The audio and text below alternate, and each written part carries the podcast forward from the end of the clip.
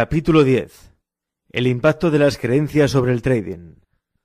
Si el medio ambiente puede manifestarse en una infinita combinación de formas, entonces realmente no hay límite en el número y los tipos de creencias que podemos adquirir sobre la naturaleza de nuestra existencia. Esto es una manera elaborada de decir que hay mucho que aprender.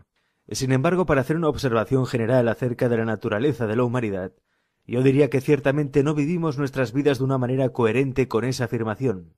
Si es cierto que es posible creer casi cualquier cosa, entonces ¿por qué discutimos y luchamos el uno contra el otro? ¿Por qué no tenemos todos el derecho de expresar nuestras vidas en una forma que refleje lo que hemos aprendido a creer? Tiene que haber algo detrás de nuestro incesante intento de convencer a otros de la validez de nuestras creencias y negar la validez de las suyas. Considere la posibilidad de que todos los conflictos, desde el más pequeño al más grande, desde el menos al más importante, ya sea entre individuos, culturas, sociedades o naciones, es siempre el resultado de las creencias en conflicto. ¿Qué características de nuestras creencias nos hacen intolerantes a otras creencias diferentes? En algunos casos son tan intolerantes que estamos dispuestos a matarnos el uno al otro por defender nuestro punto de vista. Mi teoría personal es que las creencias no solo son de energía estructurada, sino también que esta energía parece ser consciente, o al menos en alguna medida parecen tener un cierto grado de conciencia. En caso contrario, ¿Cómo explicaríamos nuestra capacidad para reconocer en el exterior lo que está en nuestro interior? ¿Cómo sabemos que nuestras expectativas se están cumpliendo? ¿O cómo sabemos cuando no lo están?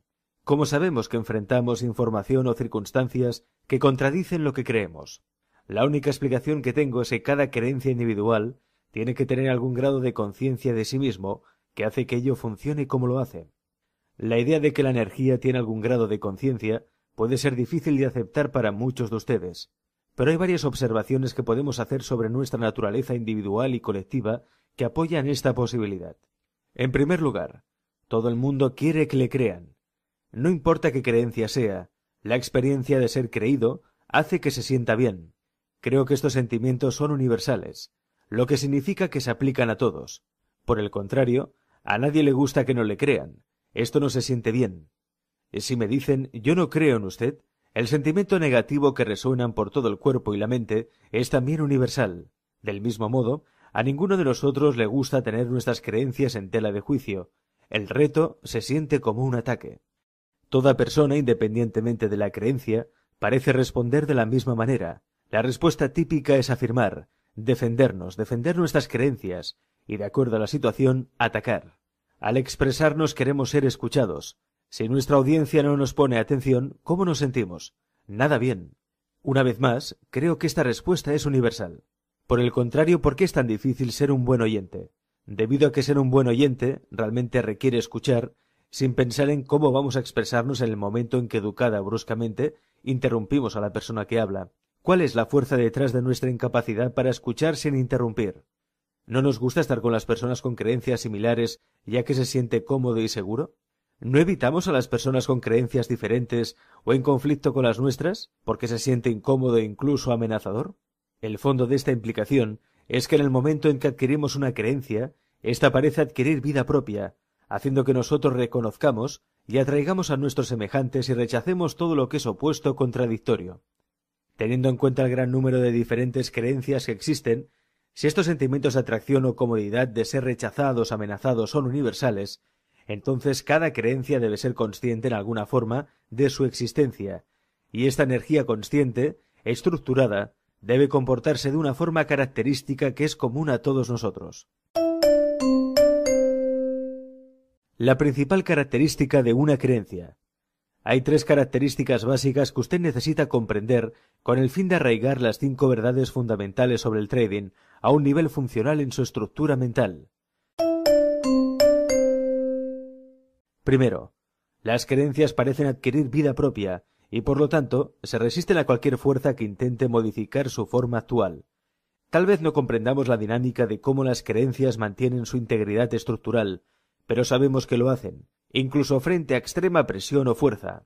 A lo largo de la historia de la humanidad, hay muchos ejemplos de personas cuya convicción en alguna cuestión o causa era tan potente que optaron por soportar humillaciones, tortura y muerte en lugar de expresarse en una forma que violaba sus creencias. Esta es, sin duda, una demostración de en cuán poderosos pueden ser las creencias y el grado en que puede resistir cualquier intento de ser alteradas o violadas de la manera más sutil. Las creencias parecen estar compuestas de un tipo de energía o fuerza que se opone en forma natural a cualquier otra fuerza que intente cambiar su forma actual. ¿Significa esto que no pueden ser modificadas? Por supuesto que no. Simplemente significa que tenemos que entender cómo debemos trabajar con ellas. Las creencias pueden ser alteradas, pero no en la forma en que la mayoría de la gente puede pensar. Creo que una vez que una creencia ha sido formada, no puede ser destruida.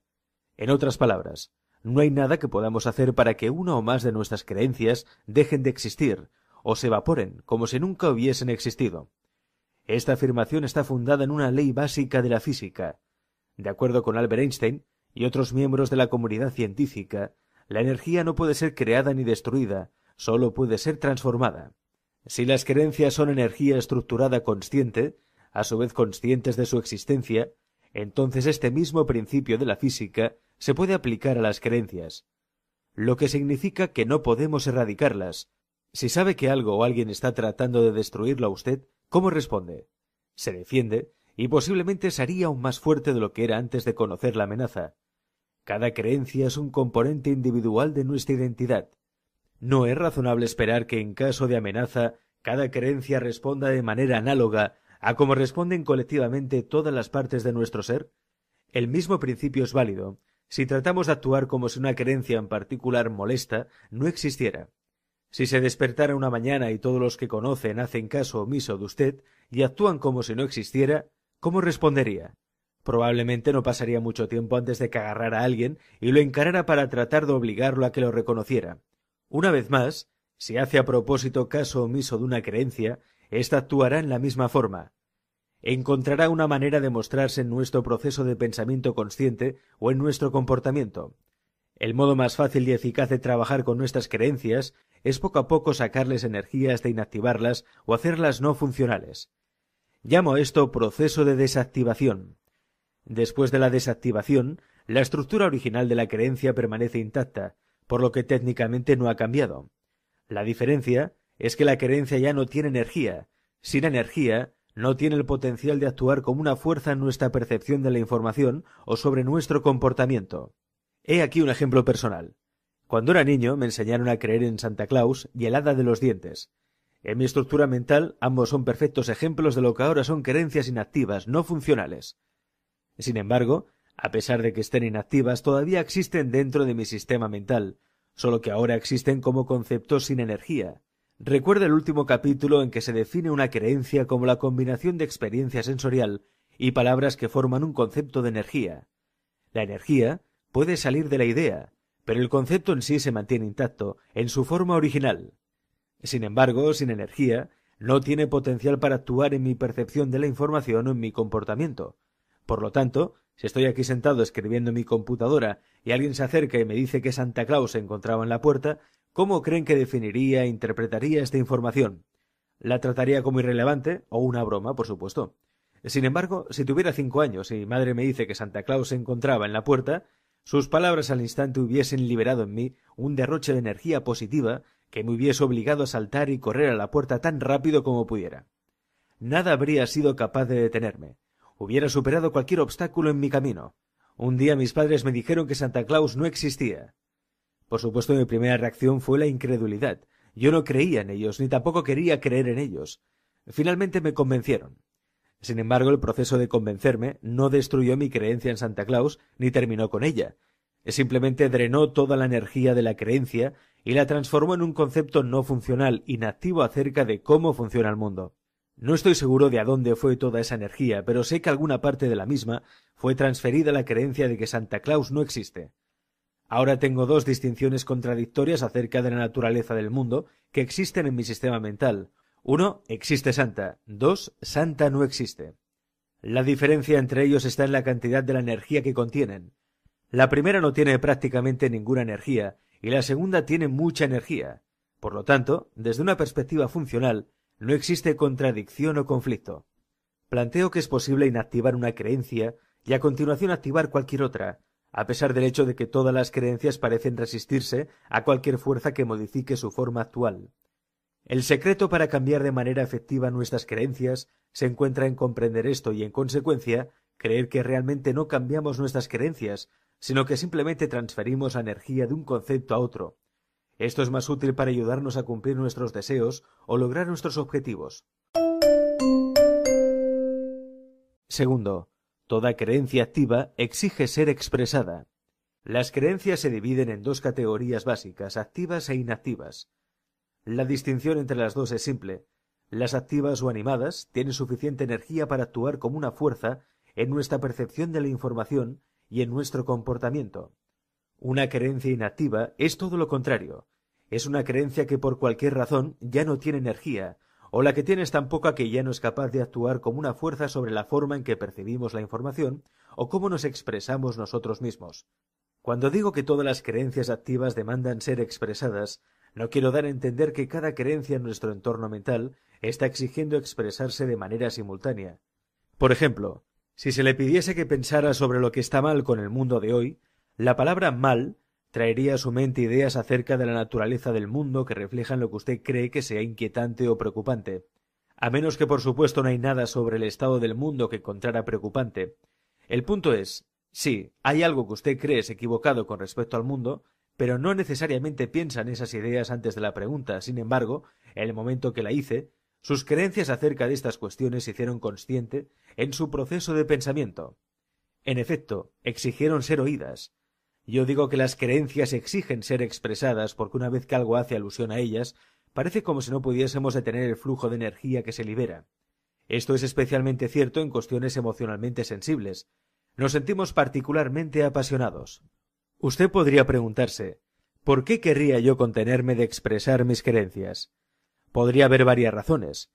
Considere la posibilidad de un escenario en el que se encuentra con una persona que está diciendo algo con lo que usted está en completo desacuerdo o incluso encuentra absolutamente absurdo. ¿Expresará usted su verdad o se contendrá? Eso dependerá de las creencias que tiene acerca de lo que es correcto en tal situación. Si sus creencias dicen que hablar sería inadecuado, y tiene más energía que sus creencias contrarias a este precepto, entonces usted probablemente se contendrá y no discutirá abiertamente. Usted podría mirar a esta persona, el jefe, y mover la cabeza en señal de acuerdo. Sin embargo, ¿está su mente de acuerdo? O mejor aún, ¿está su mente en silencio? Por supuesto que no. Su posición sobre las cuestiones expuestas es luchar de manera eficaz contra cada uno de los puntos que el jefe está presentando. En otras palabras, sus creencias siguen exigiendo ser expresadas, pero no se exteriorizan, porque otras creencias están actuando como una fuerza neutralizadora. Sin embargo, ellas pronto encontrarán una manera de salir. Tan pronto como usted se encuentre fuera de la situación, es probable que encuentre una manera de descargar o incluso suprimir aquel argumento. Es probable que describa la situación como que tuvo que soportar a alguien que necesitaba un oído comprensivo. Este es un ejemplo de cómo nuestras creencias demandan ser expresadas cuando se encuentran en un conflicto con el medio ambiente. Pero ¿qué sucede cuando una o más de nuestras creencias están en conflicto con nuestros propósitos, metas, sueños o deseos? Las consecuencias de ese conflicto pueden tener un efecto profundo en nuestro trading. Como ya hemos aprendido, las creencias crean distinciones de la forma en que el medio ambiente puede manifestarse, y las distinciones por definición son límites. El conocimiento humano, de otra parte, parece ser más grande que la suma total de todo lo que hemos aprendido a creer. Al ser mayor que la calidad de la conciencia humana, nos da la capacidad de pensar en cualquier dirección que uno elija, ya sea dentro o fuera de los límites impuestos por nuestras creencias. Pensar fuera de los límites de nuestras creencias es lo que comúnmente se denomina el pensamiento creativo. Cuando deliberadamente elegimos hacer una pregunta sobre nuestras creencias, sobre lo que sabemos, y deseamos sinceramente una respuesta, Preparamos las mentes para recibir una brillante idea, inspiración o solución a la pregunta formulada. La creatividad, por definición, saca algo que automáticamente nos hace recibir ideas o pensamientos que están fuera de todo lo que ya existe en nuestra mente racional, como una creencia o un recuerdo. Por lo que yo sé, no hay consenso entre los artistas, inventores, religiosos o comunidades científicas en cuanto a de dónde proviene exactamente la información creativamente generada. Sin embargo, lo que sabemos es que la creatividad parece ser ilimitada y sin fronteras. Si hay algún límite en el modo en que podemos pensar, ciertamente no lo han encontrado todavía. Considere la asombrosa velocidad a la que la tecnología se ha desarrollado en los últimos cincuenta años. Cada invención o desarrollo en la evolución de la humanidad nació en la mente de las personas que estaban dispuestos a pensar fuera de los límites dictados por lo que habían aprendido a creer. Si todos nosotros tenemos la inherente capacidad de pensar creativamente, y creo que sí la tenemos, entonces también tenemos la posibilidad de encontrar lo que yo llamo una experiencia creativa. Yo defino una experiencia creativa como experimentar algo nuevo o fuera de los límites impuestos por nuestras creencias. Podría ser una nueva visión, algo que nunca hemos visto antes, pero que a partir de la perspectiva del medio ambiente ha estado siempre allí. O podríamos experimentar un nuevo sonido, olor, sabor o sensación táctil, experiencias creativas tales como pensamientos creativos, inspiraciones, corazonadas o ideas brillantes, pueden producirse en forma sorpresiva o pueden ser el resultado de una búsqueda consciente. En cualquier caso, cuando la experimentamos, podemos estar frente a uno de los principales dilemas psicológicos que existen.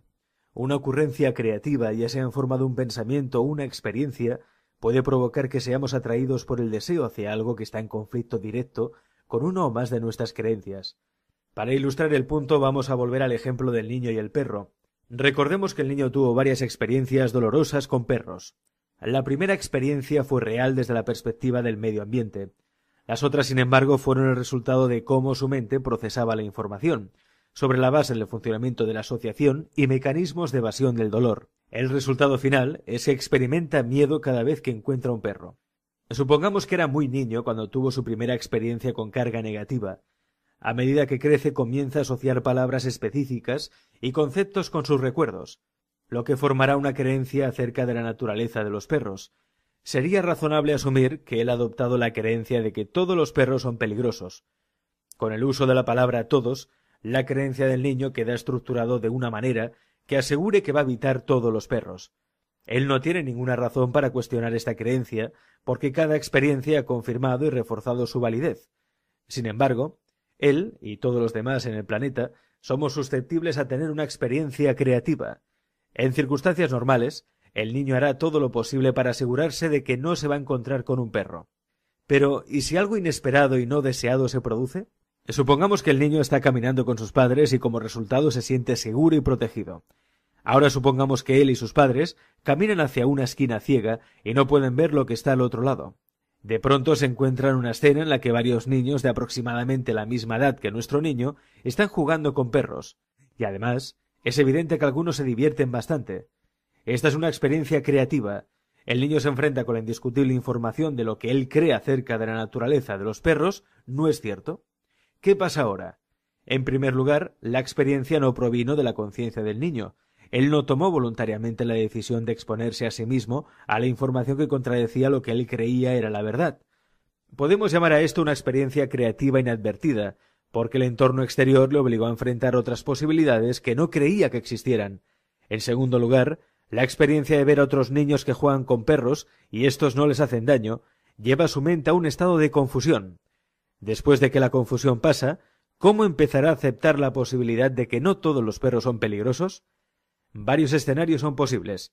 Ver durante algún tiempo a otros niños de su misma edad, con los que podría identificarse plenamente, jugando con los perros podría inducir al niño a querer ser como los otros niños y divertirse también con los perros. Si ese es el caso, este inadvertido encuentro creativo ha hecho que quiera expresarse de una manera que antes no era posible creer que pudiera interactuar con los perros. De hecho, la idea se veía tan remota que no se le habría ocurrido ni siquiera imaginarla.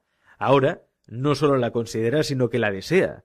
¿Será capaz de expresarse de una manera compatible con su deseo? La respuesta a esta pregunta es una cuestión de energía dinámica. Hay dos fuerzas en el niño que están en conflicto directo una con la otra, y que compiten por expresarse. Su convicción de que todos los perros son peligrosos y su deseo de divertirse y ser como los demás niños pequeños. Lo que vaya a hacer la próxima vez que encuentra un perro será determinado por la que tenga más energía, su creencia o su deseo. Dada la intensidad de la energía en su creencia de que todos los perros son peligrosos, podemos suponer razonablemente que su convicción tendrá mucha más energía que su deseo. Si ese es el caso, entonces va a encontrar su próximo encuentro con un perro muy frustrante. A pesar de que pueda querer tocar mascotas a un perro, se encontrará que no puede interactuar con ellos de ninguna manera. La palabra todos, en su convicción, actúa como una fuerza paralizante que le impide el cumplimiento de su deseo. Él podría ser perfectamente consciente del hecho de que el perro es un animal doméstico, no es peligroso y que no le hará daño, pero no será capaz de tocar una mascota hasta que el equilibrio de la energía en favor de su deseo lo recomiende. Si el niño realmente quiere interactuar con los perros, tendrá que superar ese miedo. Esto significa que va a tener que desactivar su convicción de que todos los perros son peligrosos, para que pueda adquirir una creencia acerca de los perros que sea más coherente con su deseo. Sabemos que los perros pueden expresarse en una amplia variedad de formas, de amistad o en forma desagradable, aunque un porcentaje pequeño de ellos cae en esta desagradable categoría. Una creencia buena, que el niño puede adoptar, sería algo así como la mayor parte de los perros son amistosos, pero algunos pueden ser tacaños y repugnantes. Esta creencia le permitiría aprender a reconocer las características y patrones de comportamiento que le dirán con qué perro se puede jugar y cuáles evitar. Sin embargo, la cuestión más amplia es ¿cómo puede el chico desactivar la creencia de que todos los perros son peligrosos para que pueda superar su miedo? Recuerde que todas las creencias se resisten naturalmente a cualquier fuerza que modifique su forma actual, pero como indicado anteriormente, el enfoque adecuado no es tratar de alterar las creencias, sino más bien drenarle su energía y canalizarla hacia otra creencia que se adapte mejor a nuestros propósitos. Para desactivar el concepto de lo que la palabra todo representa, el niño tendrá que crear una experiencia cargada positivamente con un perro. En algún momento tendrá que pasar a través de su miedo y tocar uno. Hacer esto podría requerir un gran esfuerzo de parte del niño y emplear una cantidad considerable de tiempo. Al comienzo del proceso, su nueva creencia sobre los perros podría ser sólo lo suficientemente fuerte como para permitirle que en la presencia de un perro se mantenga a distancia y no huya. Sin embargo, cada encuentro con un perro, incluso a distancia, que no dé lugar a un resultado negativo, disminuirá cada vez más la energía negativa de su convicción de que todos los perros son peligrosos. Eventualmente, cada nueva experiencia positiva le permitirá cerrar la brecha entre él y un perro, poco a poco, hasta el punto de que pueda realmente tocar uno. Desde una perspectiva dinámica de la energía, va a ser capaz de tocar un perro cuando su deseo de hacerlo sea por lo menos un grado mayor en intensidad que su convicción de que todos los perros son peligrosos. El momento en que realmente toque un perro tendrá el efecto de ayudarlo a deshacerse de la mayor parte de la energía negativa del concepto de todos, y la transferirá a la creencia que refleja su nueva experiencia. A pesar de que probablemente no es común, hay personas que por diversas razones están motivadas suficientemente para experimentar a propósito los procesos antes descritos. Sin embargo, pueden no ser deliberadamente conscientes de la dinámica en cuestión. Los que a través de su infancia conviven con un miedo de esta magnitud suelen superarlo un poco al azar durante un período de años, sin saber con certeza la forma en que lo hicieron, a menos que busquen y consigan ayuda profesional competente. Más tarde, como adultos, si se les pide o si por casualidad tropiezan con una situación que les recuerda su pasado, por ejemplo, observar a un niño que está aterrorizado por los perros, suelen caracterizar el proceso que atravesaron como recuerdo que yo tenía miedo de los perros, pero lo superé. El resultado final de la primera hipótesis fue que el muchacho trabajó a través de su temor para desactivar la limitación de sus creencias acerca de la naturaleza de los perros, esto le permitió expresarse en una forma que él considera satisfactoria y que de otro modo habría sido imposible. El segundo escenario, que podría resultar de la inadvertida experiencia creativa con los perros, es que no le atraiga la posibilidad de jugar con un perro. En otras palabras, él se preocuparía menos por ser como otros niños e interactuar con perros.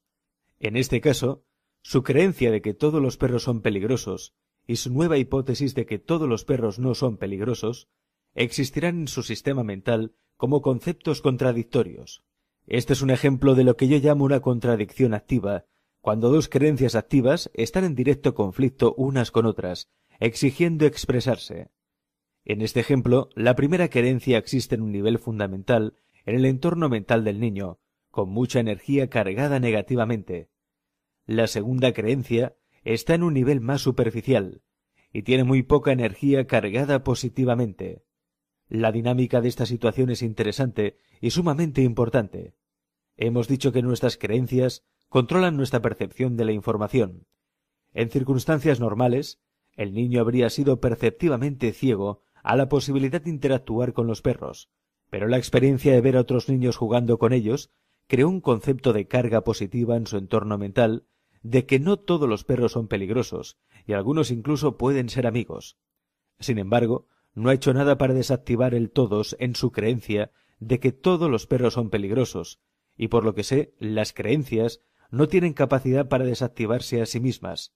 Como resultado, las creencias existen en nuestro entorno mental desde el momento en que ellas nacen hasta el momento en que nos morimos, a menos que conscientemente tomemos medidas para desactivarlas. Sin embargo, en este escenario, el niño no lo desea, y en consecuencia, no tiene ninguna motivación para pasar a través de su miedo. Por lo tanto, el niño se queda con una contradicción activa donde sus creencias mínimamente cargadas positivamente de que no todos los perros son peligrosos le da la capacidad de percibir la posibilidad de jugar con un perro.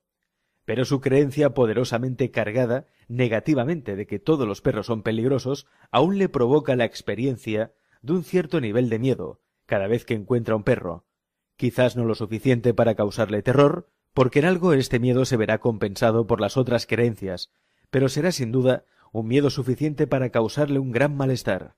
La capacidad de ver y en consecuencia saber que una situación no es peligrosa, pero al mismo tiempo nos encontramos inmovilizados por el miedo, puede ser bastante desconcertante si no entendemos que el resultado de pensar creativamente o de tener una experiencia creativa inadvertida no necesariamente tiene energía suficiente para convertirse en una fuerza dominante en nuestro entorno mental. En otras palabras, nuestro nuevo conocimiento o descubrimiento podría muy bien tener suficiente energía para actuar como una fuerza creíble sobre nuestra percepción de la información, lo que nos lleva a percibir las posibilidades que de otro modo serían invisibles, pero tal vez no tienen suficiente energía para actuar como una fuerza que modifica adecuadamente nuestro comportamiento. Al hacer esta afirmación, me apoyo en la hipótesis de que se necesita más energía para expresarnos que la cantidad de energía necesaria para observar algo. Por otra parte, los nuevos conocimientos y pensamientos, al instante y sin esfuerzo, se convierten en fuerzas dominantes si no hay nada dentro de nosotros que entre en conflicto con ellos. Pero si hay creencias en conflicto y no estamos dispuestos a desactivarlas, especialmente si están cargadas negativamente, entonces su actuación, con lo que hemos descubierto, será una lucha tal vez imposible. Lo que acabo de describir es el dilema psicológico que prácticamente todos los traders tienen que resolver. Digamos que usted tiene una firme comprensión de la naturaleza de las probabilidades, y como resultado, sabe que el próximo trade es simplemente otro de una serie de operaciones que tienen un resultado probable. Sin embargo, usted todavía tiene miedo a poner el próximo trade, o usted todavía es susceptible de cometer varios de los errores del trading basados en el miedo, que se han discutido en los capítulos anteriores. Recuerde que la causa subyacente del temor es la posibilidad de definir e interpretar la información sobre el mercado como una amenaza. ¿Cuál es la fuente de nuestro potencial miedo para interpretar la información del mercado como una amenaza? Nuestras expectativas. Cuando el mercado genera información que no se ajusta a lo que esperamos, las fluctuaciones de los altos y bajos de los TICs parecen tomar la calidad de una amenaza, se cargan negativamente. En consecuencia, experimentamos miedo, estrés y ansiedad. ¿Y cuál es la fuente subyacente de nuestras expectativas? Nuestras creencias. A la luz de lo que ahora entiende acerca de la naturaleza de las creencias, si sigue experimentando estados de ánimo negativos a la hora de operar, usted puede asumir que hay un conflicto entre lo que sabe acerca de los probables resultados y cualquier número de otras creencias en su estructura mental que están exigiendo expresarse. Tenga en cuenta que todas las creencias demandan expresión activa, incluso aunque no lo queramos. Para pensar en probabilidades, usted tiene que creer que todo momento el mercado es único, o más concretamente, que cada patrón tiene un único resultado. Cuando usted cree en un nivel funcional que cada patrón tiene un único resultado, lo que significa que esto es una convicción dominante sin ningún tipo de creencia de otra índole para argumentar algo diferente, experimentará un estado mental libre de temor, estrés y ansiedad para operar. Esto realmente no puede funcionar de otra manera. Un resultado único no es algo que ya hemos experimentado, por lo tanto, no es algo que ya sabemos. Si se sabe, no puede ser definido como único. Cuando usted cree que usted no sabe lo que va a ocurrir a continuación, ¿qué es exactamente lo que usted espera del mercado? Si dice no sé, tiene usted toda la razón. Si usted cree que algo va a pasar y que usted no necesita saber exactamente qué es para hacer dinero, entonces, ¿dónde está el potencial para definir e interpretar la información sobre el mercado como una amenaza dolorosa? Si dijo nada, tiene usted toda la razón de nuevo. Miremos un ejemplo más de cómo las creencias exigen expresarse. Veamos una situación en la que un niño, en su primer encuentro con un perro, tiene una experiencia muy positiva. Como resultado de ello, él no tiene absolutamente ningún problema de interactuar con los perros, cualquier perro, porque ha encontrado uno que no es hostil. Por lo tanto, no tiene ningún concepto, ninguna creencia activa de que es posible que un perro le provoque cualquier daño o le haga vivir una experiencia dolorosa. Como él aprende a asociar palabras con recuerdos, probablemente adquiera la creencia a lo largo de los años de que todos los perros son amistosos y divertidos. Por lo tanto, cada vez que un perro entra en el ámbito de su conciencia, esta creencia demanda ser expresada. Desde la perspectiva de otra persona, parece como si este niño tuviese una actitud de abandono e imprudencia. Si intenta convencer al niño de que será mordido algún día, si no actúa con cautela, su creencia hará que no le tenga en cuenta o haga caso omiso de su consejo. Su respuesta sería algo así como de ninguna manera, o eso no puede sucederme a mí. Digamos que en algún momento de su vida se acerca un perro desconocido que quiere estar solo. El perro le gruñe. Él no atiende la advertencia y el perro lo ataca. Desde la perspectiva del sistema de creencias del niño, que sólo tenía una experiencia creativa, ¿qué efecto tendrá esta experiencia sobre su convicción de que todos los perros son amigos? ¿Ahora tendrá miedo de todos los perros como el niño del primer ejemplo? Lamentablemente las respuestas a estas preguntas no son ni cortas ni secas, porque puede haber otras creencias que también exigen expresarse y que no tienen nada que ver específicamente con los perros y que están en juego en una situación como esta. Por ejemplo, ¿qué pasa si este niño ha desarrollado una gran creencia en la traición? Él cree que ha sido traicionado por algunas personas muy importantes en algunas muy importantes situaciones que le han hecho experimentar un intenso dolor emocional. Si se asocia el ataque de este perro como una traición de los perros en general, en esencia una traición de su creencia en los perros, entonces fácilmente podría tener miedo de todos los perros. Toda la energía positiva contenida en su creencia original al instante podría ser transformada en energía de carga negativa. El niño podría justificar este cambio con una racionalización como si un perro puede traicionarme, entonces cualquier perro puede hacerlo.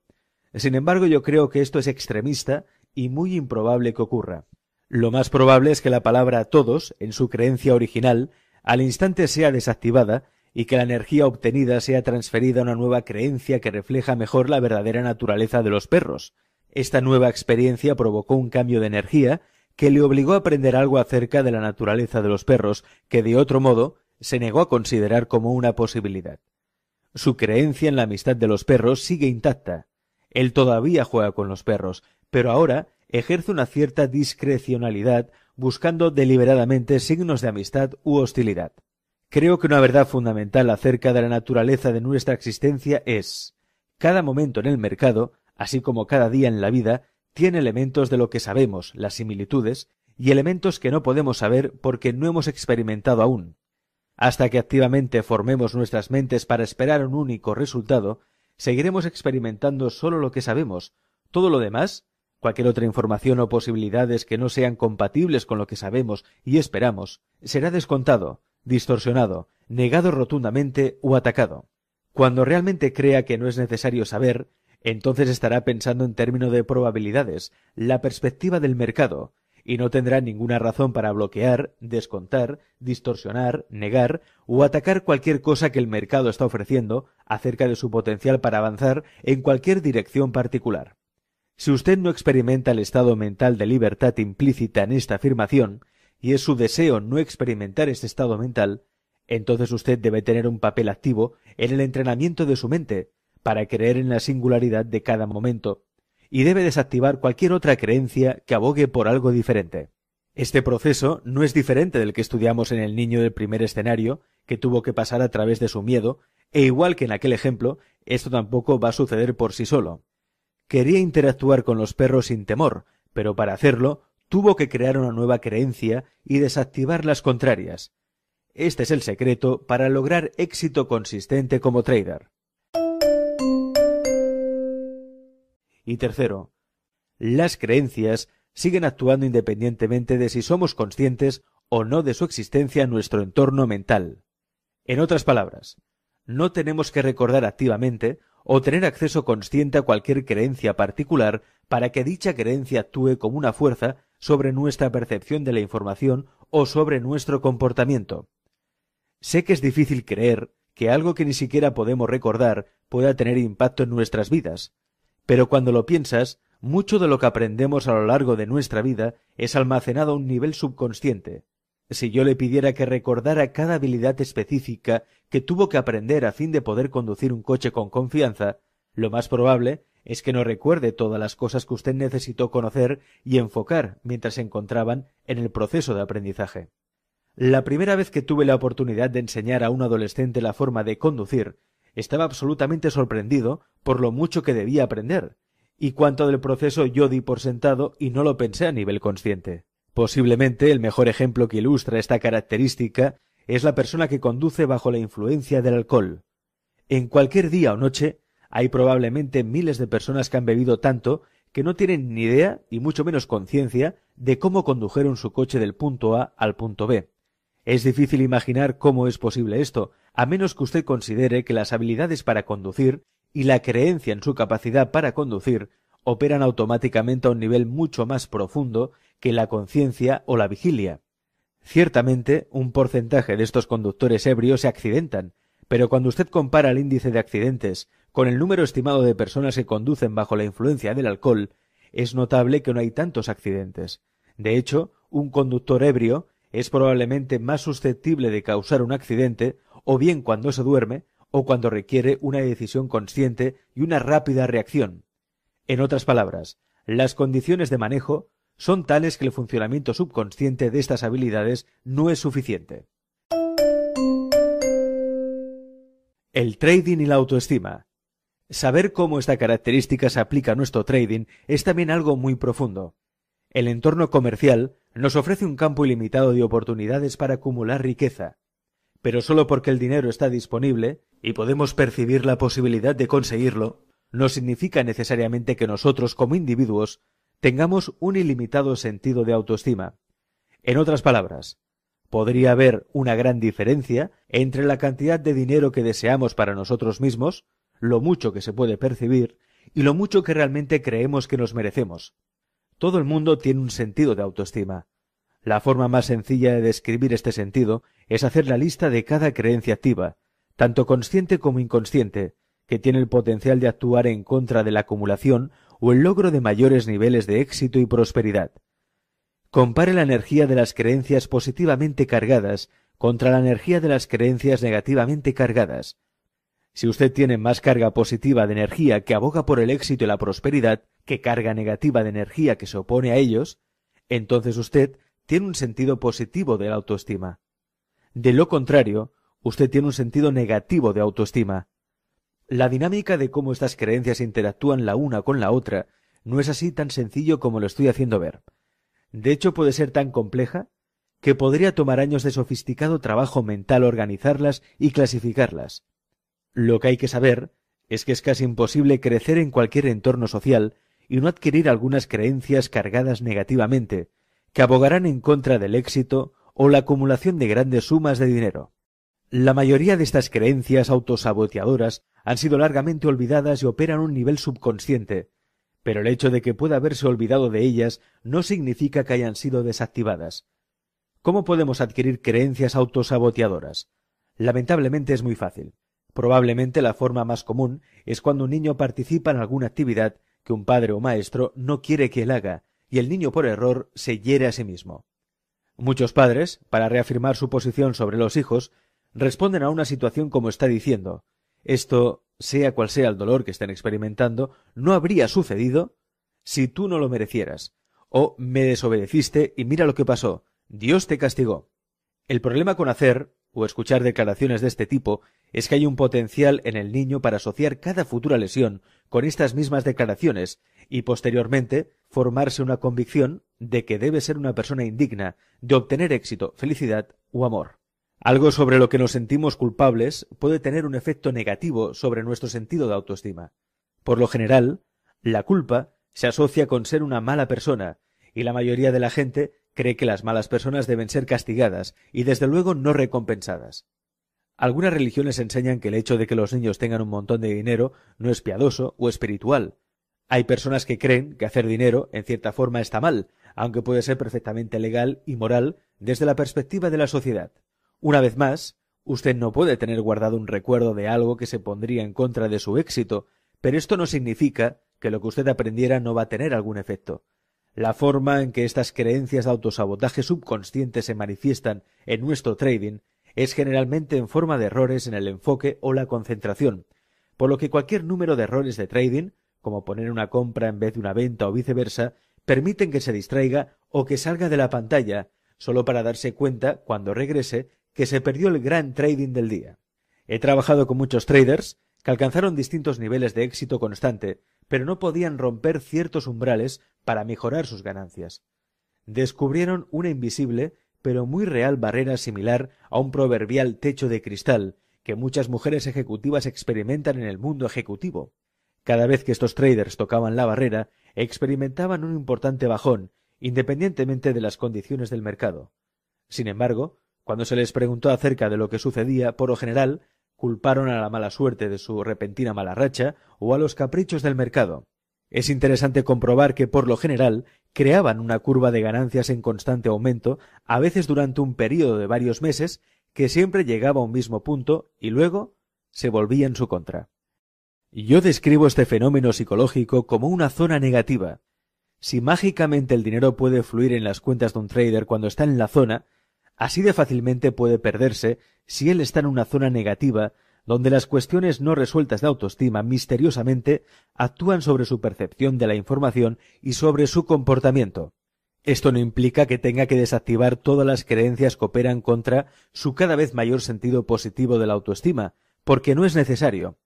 Sin embargo, usted debe ser consciente de la presencia de tales creencias y tomar medidas concretas en su régimen de trading para compensar el momento que comiencen a expresarse.